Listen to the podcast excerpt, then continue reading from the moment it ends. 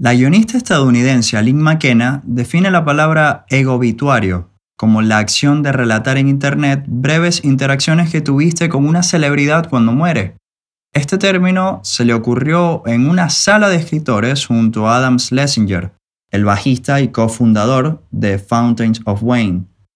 Este episodio express de A quien corresponda, grabado desde mi casa con nada más que un teléfono, está dedicado a un músico desconocido para la mayoría, pero que fue un ejemplo más de la máxima deja que tu trabajo hable por ti.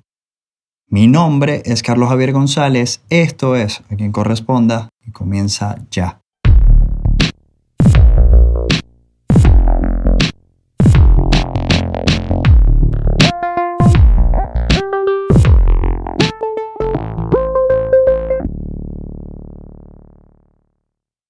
Al igual que la mayoría de las personas, Fountains of Wayne llegó a mis oídos en 2003 con esa canción que la mayoría conoce.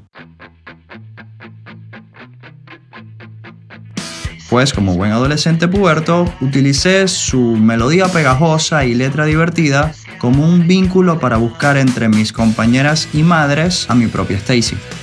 Pero más allá de eso, me encanta esta canción. Escuchar este riff súper simple era mi batiseñal para hacer guitarra aérea de inmediato. Con el tiempo fui adentrándome en su música y me di cuenta que esta canción no era su único temazo. Descubrí Sink to the Bottom y cambié la guitarra por una batería aérea. Argumenté que la banda no era un simple one hit wonder con Someone to Love de fondo y acompañé con las armonías del coro en All Kinds of Time justo las armonías que hacía Adam Schlesinger, quien falleció el pasado 2 de abril a causa de la enfermedad de la que todos estamos hablando y que se encargó de alterar el status quo nivelando cada estrato social de este mundo a las mismas condiciones.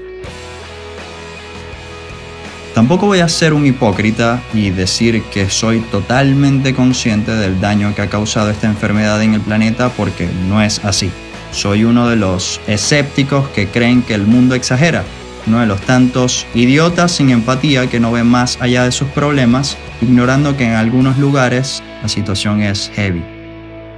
Son noticias como la muerte de un artista cuyo proyecto me tomé el tiempo de indagar, las que me explotan la burbuja precisamente.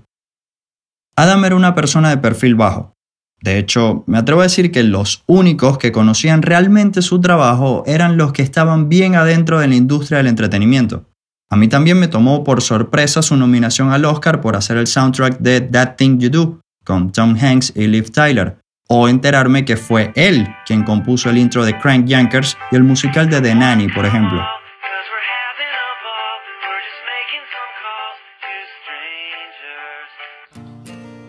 Pero como diría Aline McKenna, este ego obituario se está haciendo muy extenso, así que para salir de ahí, cerraré diciendo que Adam Schlesinger fue un tipo que tomó el humor y lo llevó a la música pop con mucha elocuencia. Y si se toman el tiempo de escuchar sus proyectos, como solemos hacer cada vez que muere alguna celebridad, no se queden en lo obvio. Escarben un poquito más profundo en la discografía de un buen músico y tomemos otra copa de vino mexicano en su honor.